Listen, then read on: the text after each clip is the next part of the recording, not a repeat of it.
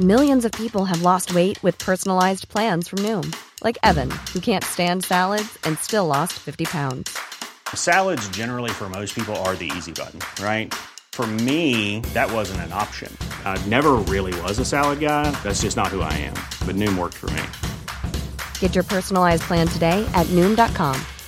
Real Noom user compensated to provide their story. In four weeks, the typical Noom user can expect to lose one to two pounds per week. Individual results may vary. Hiring for your small business? If you're not looking for professionals on LinkedIn, you're looking in the wrong place. That's like looking for your car keys in a fish tank. LinkedIn helps you hire professionals you can't find anywhere else, even those who aren't actively searching for a new job but might be open to the perfect role. In a given month, over 70% of LinkedIn users don't even visit other leading job sites. So start looking in the right place. With LinkedIn, you can hire professionals like a professional. Post your free job on linkedin.com slash people today. Hey, it's Paige DeSorbo from Giggly Squad. High quality fashion without the price tag. Say hello to Quince. I'm snagging high-end essentials like cozy cashmere sweaters, sleek leather jackets, fine jewelry, and so much more. With Quince being 50 to 80% less than similar brands. And they partner with factories that prioritize safe, ethical, and responsible manufacturing. I love that. Luxury quality within reach. Go to quince.com slash style to get free shipping and 365-day returns on your next order. quince.com slash style.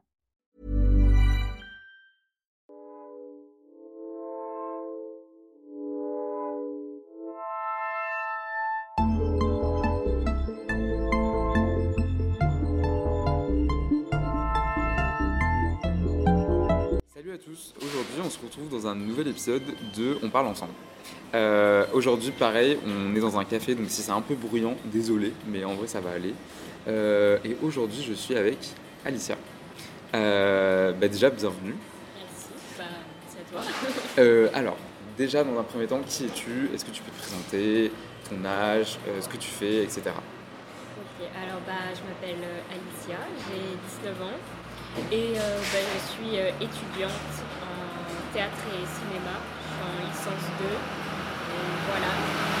Ah, le camion. On vous a dit que c'est vraiment euh, sans filtre là pour le coup, c'est vraiment nature. Euh, ok, donc tu es étudiante, Euh, tu viens pas de Paris? Non, parce qu'on a un peu parlé avant et du coup, Oui, c'est ma deuxième année. Puis bah, moi, je viens de Bretagne, vraiment. Ok. Voilà.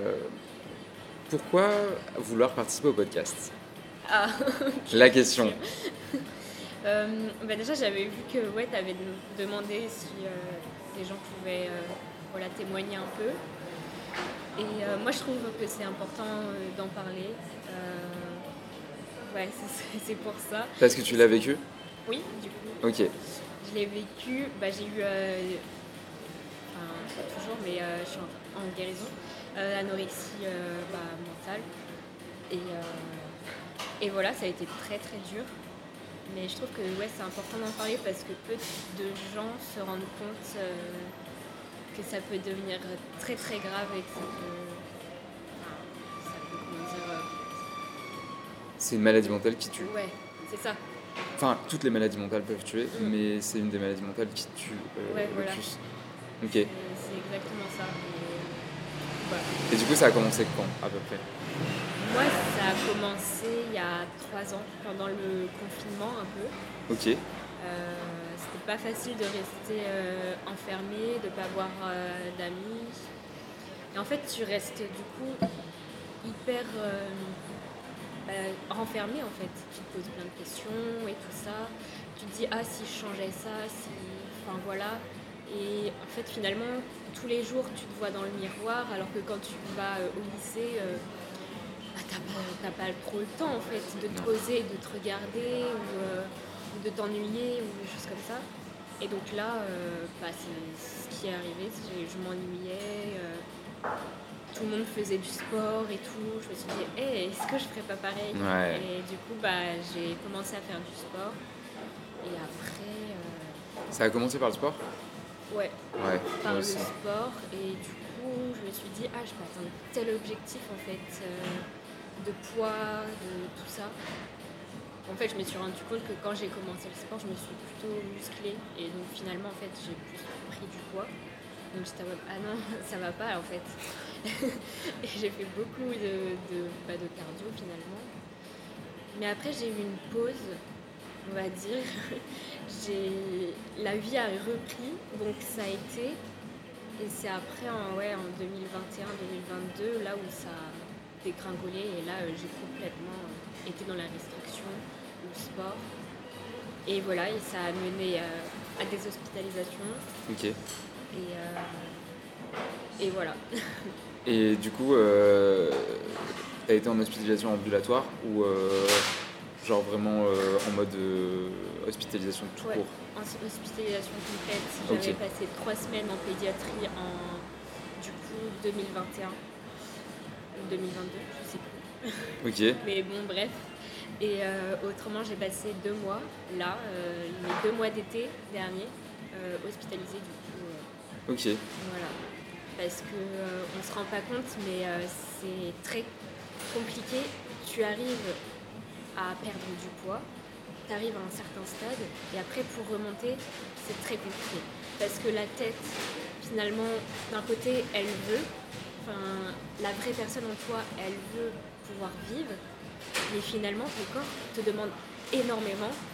Donc, il faut faire une pause et euh, bah, laisser euh, les professionnels de santé bah, pouvoir euh, te faire remonter la pente en fait. Et, euh, on a eu vraiment besoin. C'est très dur la renutrition parce que euh, déjà tu peux avoir des problèmes juste en te renourrissant, mais c'est pas ça. Le truc c'est que euh, il y a beaucoup, enfin les gens se rendent pas compte. Tu vois, moi j'ai des retours comme quoi ils disent qu'ils ont peur de manger un peu plus, ou alors qu'ils disent.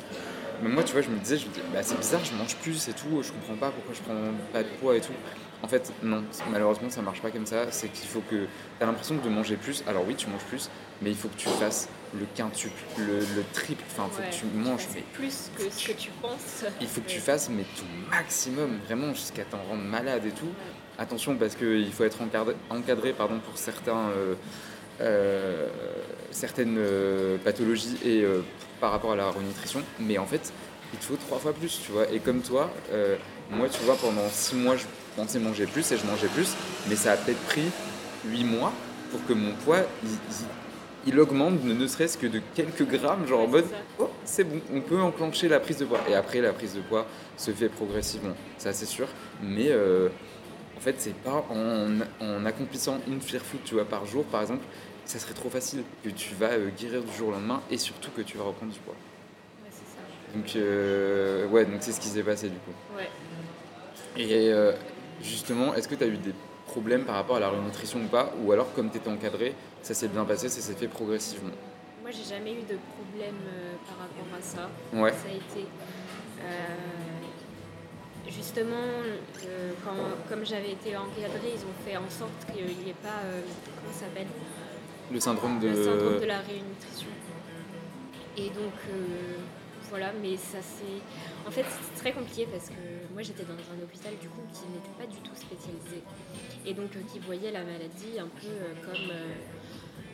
bah, genre, chaque personne est différente. Mm. Et il, il catégorisait. il- pardon, Ouais. euh, les, les patients pas comme tels en fait. Enfin, c'est la même règle pour tout le monde.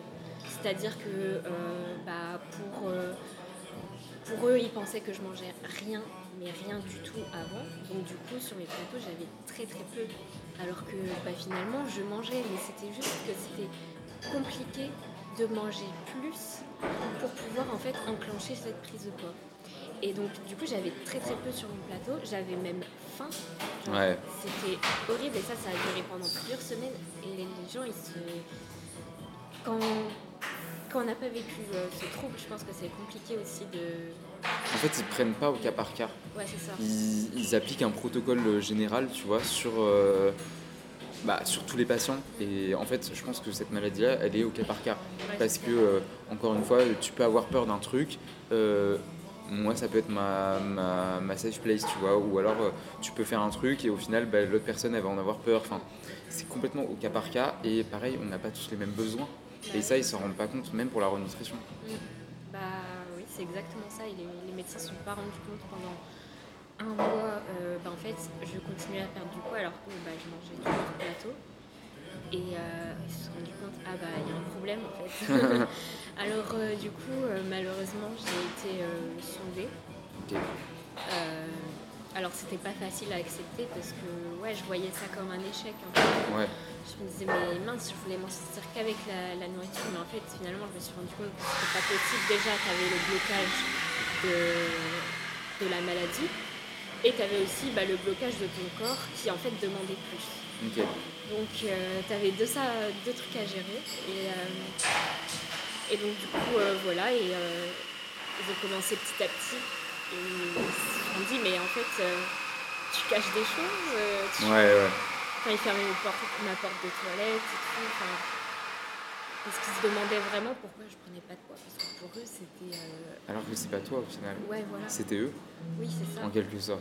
Ouais. Ok. Et, euh, mais finalement, ça a été parce que je suis arrivée à, un- à, comment dire, euh, à, à avoir beaucoup de nutrition entérale du coup. Mhm. Et, euh, et ça m'a permis de, du coup de, de déclencher cette euh, prise de poids. Et euh, bah, c'est plutôt bien quoi. Enfin, parce qu'on on a l'impression que la sonde c'est une punition on va dire. En fait finalement pas du tout parce qu'il y a plein de bonnes choses en fait dans la sonde que tu peux pas trop donner à ton corps en fait. Et, euh, Et ça t'aide vachement ouais. pour commencer au moins un, un point, un point de départ pour euh, Ouais, la guérison. Ok. Et là, du coup, t'en es où maintenant? Euh, alors, du coup, moi j'avais été hospitalisée en Bretagne. Donc, après, j'ai fait ma. Je suis, je rentrée à ma deuxième année, là, euh, du coup, sur Paris. Donc, euh, c'est très compliqué le suivi, en fait. Ils ont effectivement un peu abandonné. Ouais. On fait OK, tu sors, voilà, on va contacter un hôpital euh, de jour. Et encore, bah, euh, c'est des listes d'attente, donc je suis prise qu'en janvier. Enfin, voilà. Ouais. Donc euh, c'est c'est pas facile et, euh, et aussi euh, c'est quand on est étudiant, se faire aider, c'est pas facile. Non, c'est très- le prix. Le en prix, fait, ouais. faut faire vraiment gaffe parce que moi par exemple j'étais allée chez un psychiatre, il était secteur 2, 160 euros la consultation. Il voulait qu'on se voit toutes les semaines. Je fais oula non, ça va pas le faire. Moi j'ai pas l'argent pour en fait pour ça. 160 euros Ouais. Ah ouais. Donc il faut faire gaffe en fait. Et, et ce psychiatre c'était les médecins Qui te l'avaient conseillé. Ouais, qui m'avaient conseillé. Non, mais il faut faire attention parce que surtout que la prise en charge de ces maladies-là, je trouve que bah, c'est pas assez euh, pris en charge justement, Ouais, tu ça. vois. Enfin, c'est toi limite qui doit te donner ta poche. Ouais. Donc, euh, parce que tu as, bon, ok, l'hôpital certes, et encore, il y a une partie qui est remboursée, mais par exemple, tous les frais, euh, là, tu parles du psychiatre, il y a une partie qui est remboursée aussi, mais encore 160, je trouve ça excessif. Et euh, moi, par exemple, pour te dire, j'avais été voir un psychologue sur Paris qui était spécialisé en TCC, donc euh, les thérapies comportement, cognitivo-comportementales, et c'était euh, 95 euros la séance. Et on se voyait toutes les semaines, pendant deux mois. Donc, ça m'a beaucoup aidé, mais après j'étais là, ok, j'ai plus d'argent, ça va un peu mieux, vas-y, on va faire 100, euh, parce que c'est quand même, euh, ouais, c'est peut-être euh, 300, 400 euros par mois. Euh, quand t'as pas d'argent, euh, c'est excessif. Mais le problème, c'est que tu, c'est paradoxal parce que tu dois te soigner et en même temps tu dois payer. Enfin, Ouais, voilà. Donc ça met un frein. ça met, ça met un gros frein. Et je trouve que la prise en charge des maladies mentales, euh, alors peut-être que ça, c'est en train d'évoluer, je ne sais pas, et je ne vais pas me lancer dessus, mais elle est moins importante que euh, la prise en charge d'autres maladies tout court, tu vois. Ouais, c'est ça. Ouais, il faudrait que ça, ça évolue, euh, tout ça. Enfin, les maladies mentales, c'est pas parce que.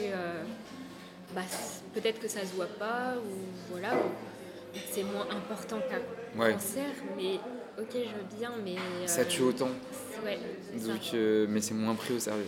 C'est ça. Euh, Est-ce que tu as un accomplissement que tu as fait dans ta guérison euh, actuellement et tu t'es dit euh, je suis vraiment fier d'avoir accompli ça? Tu vois, tu vois ce que je veux dire ou pas? Je sais pas si ma question est claire. En mode, tu as fait un truc et tu as été fier de te dire ok, j'ai dépassé ce truc-là, ce stade-là et euh, je suis fier de ce que j'ai accompli. Euh, sais pas, je pense que je dirais toute ma guérison en fait. Ok, Parce que, euh, en fait, tu te rends compte, au fil des jours, au fil du temps, tu te rends compte que c'était pas toi. Que, en fait, ça devient fou. Tu te dis, mais, mais pourquoi en fait j'étais comme ça? Enfin, t'oublies un peu cette période. Ouais, c'est ça. Et je me, je me dis, mais non, j'ai pas envie de redevenir comme ça. Et c'est bien de, se rend- de prendre du recul et de se dire, ah ouais, c'était pas moi à ce moment-là. Parce que euh, c'est- j'étais très renfermée. Du coup, je, au moment où je suis tombée malade, j'étais encore chez mes parents et euh, ils en ont bavé. Et, euh, parce qu'après, ça a aussi, euh, l'anorexie a enclenché une dépression.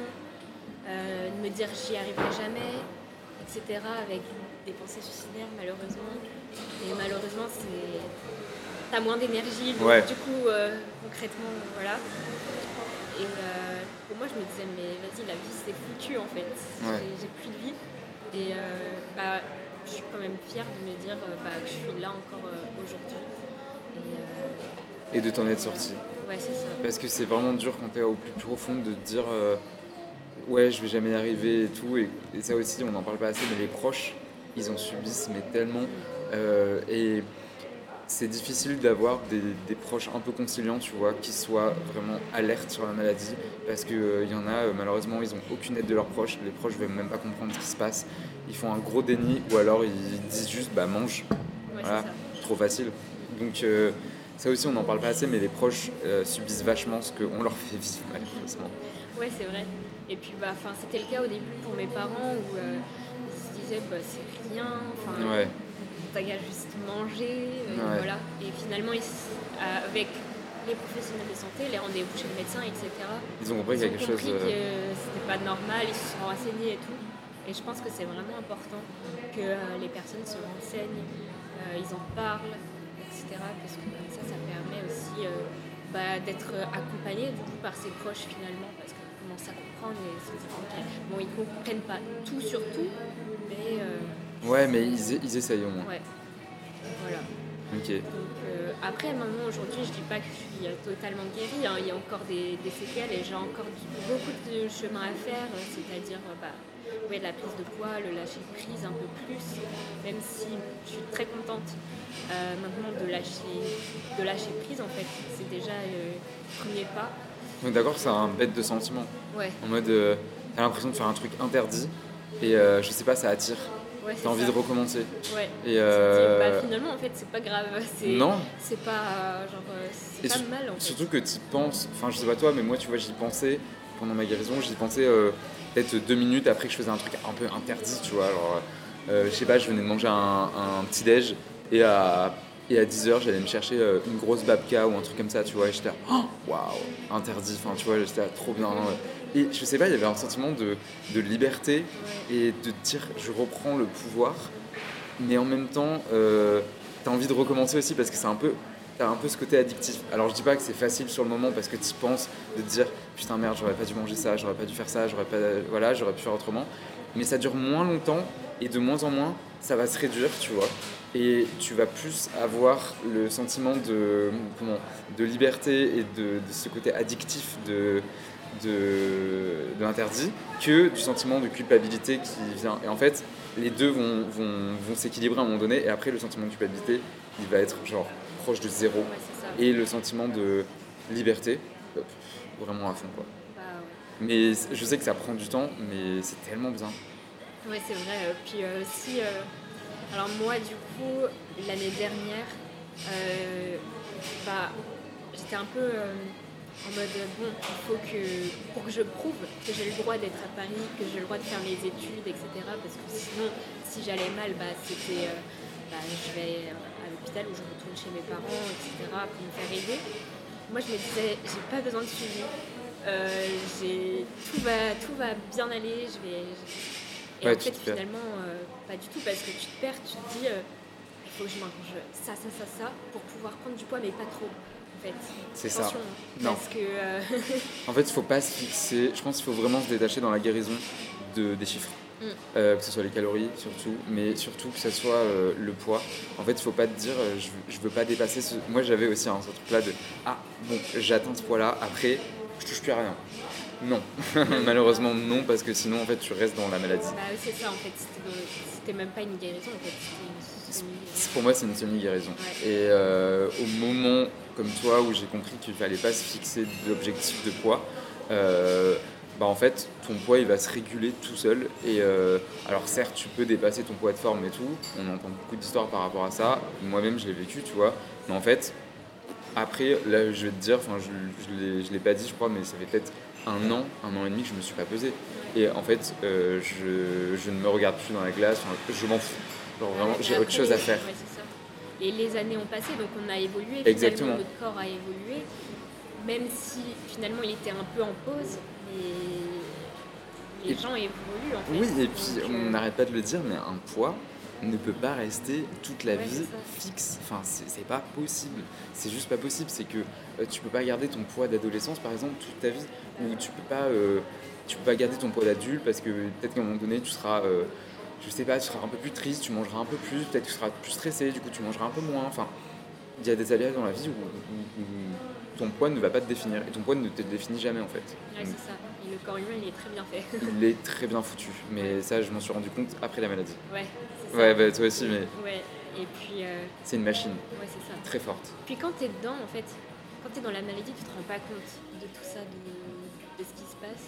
Alors, moi, personnellement, avant de rentrer euh, du coup euh, à l'hôpital, moi j'étais rentrée chez mes parents, etc. Moi, je pensais que ça allait super bien, je me sentais nickel. Et, bah, ma mère, elle m'a vu, elle m'a dit, mais euh, il y a un truc qui va pas là. ça va pas du tout. Mais non, ça Et donc, euh, du coup, c'est elle qui m'a poussé en fait à aller chez le médecin et tout. Et le médecin, il a dit, ok, allez, hop, on va aller à l'hôpital. Hein, parce que... Mais euh, c'est. Et bah, je leur remercie pour ça parce qu'en en fait, je me serais jamais rendu compte qu'il y avait vraiment un problème. Quoi.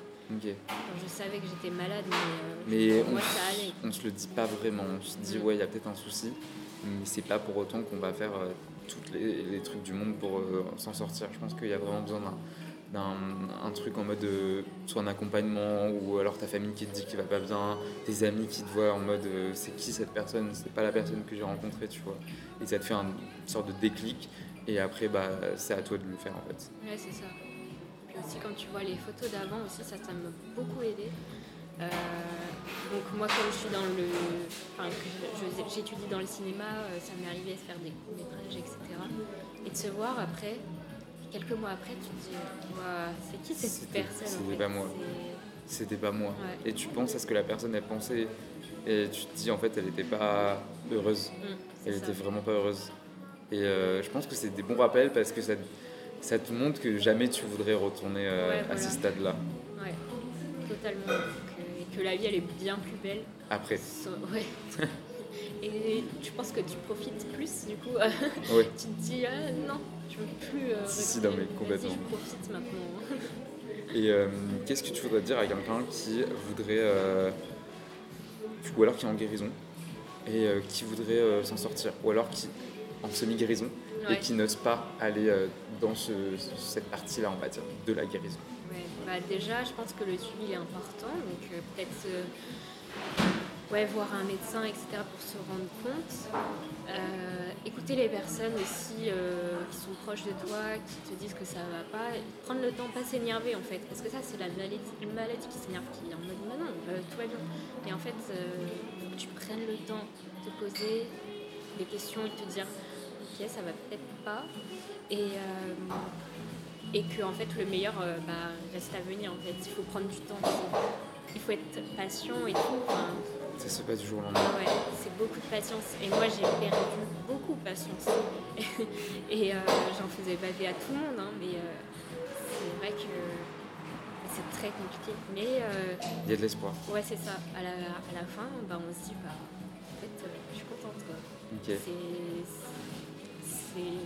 ok il y a eu des, des périodes où c'était compliqué, euh, où, j'ai perdu patience, etc. Mais euh, finalement, bah. C'était pour euh, rebondir en fait, et ça va mieux, et, je suis plus heureuse comme ça. Quoi. Ok. bah écoute, merci beaucoup pour ton témoignage. franchement, je j'adore ce, genre d'histoire parce que ça donne beaucoup d'espoir aux gens qui pensent qu'il n'y a plus d'espoir. Ouais, et en fait, non, si, il y a toujours de l'espoir. Mais c'est juste que quand on est en plus profond de la maladie, on s'en rend pas compte. Donc, euh, bah écoute, merci beaucoup Alicia et puis bah euh, merci à toutes et à tous d'avoir écouté. N'hésitez pas à noter l'épisode sur Apple Podcast. Ça fait bizarre de dire à l'oreille comme ça. Sur Apple Podcast et euh, sur Spotify. Et puis on se retrouve la semaine prochaine dans un nouvel épisode. Salut Salut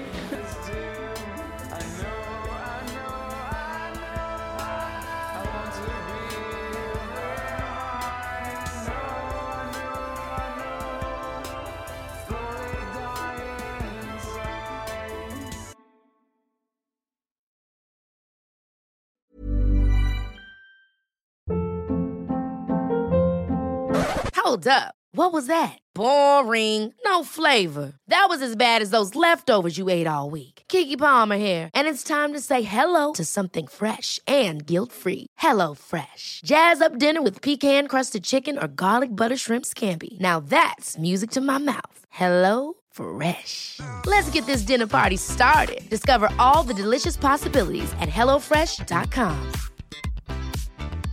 Mom deserves the best, and there's no better place to shop for Mother's Day than Whole Foods Market. They're your destination for unbeatable savings, from premium gifts to show-stopping flowers and irresistible desserts. Start by saving 33% with Prime on all body care and candles. Then get a 15-stem bunch of tulips for just $9.99 each with Prime. Round out Mom's menu with festive rosé, irresistible berry chantilly cake, and more special treats. Come celebrate Mother's Day at Whole Foods Market. Even when we're on a budget, we still deserve nice things. Quince is a place to scoop up stunning high-end goods for 50 to 80% less than similar brands. They have buttery soft cashmere sweaters starting at $50, luxurious Italian leather bags, and so much more. Plus, Quince only works with factories that use safe, ethical, and responsible manufacturing. Get the high-end goods you'll love without the high price tag with Quince. Go to quince.com/style for free shipping and 365-day returns.